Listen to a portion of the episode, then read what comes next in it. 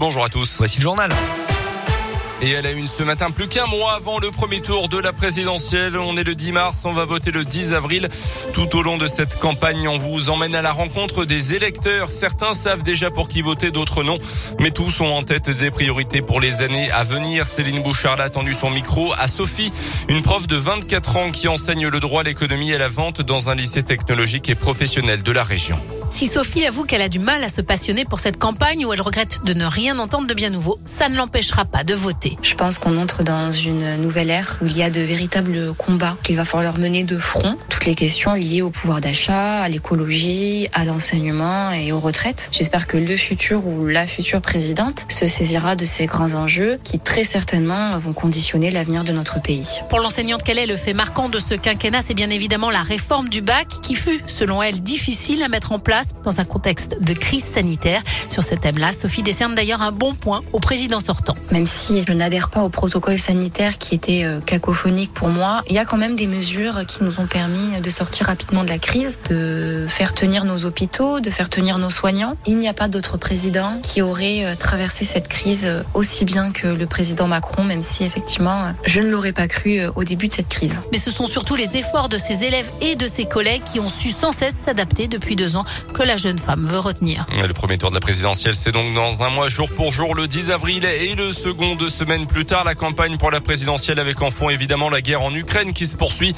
Euh, deux semaines après le début de l'offensive russe, un hôpital pour enfants de Mariupol a été bombardé hier.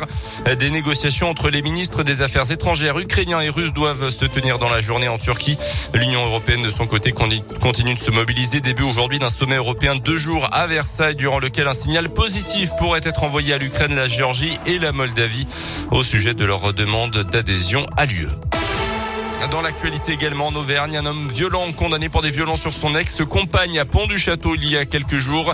Jugé hier en comparution immédiate à Clermont, cet homme d'une trentaine d'années récidiviste car déjà condamné pour le même type de fait en 2019 a finalement écopé selon la montagne d'une peine de 16 mois de prison dont 4 mois ferme avec incarcération immédiate.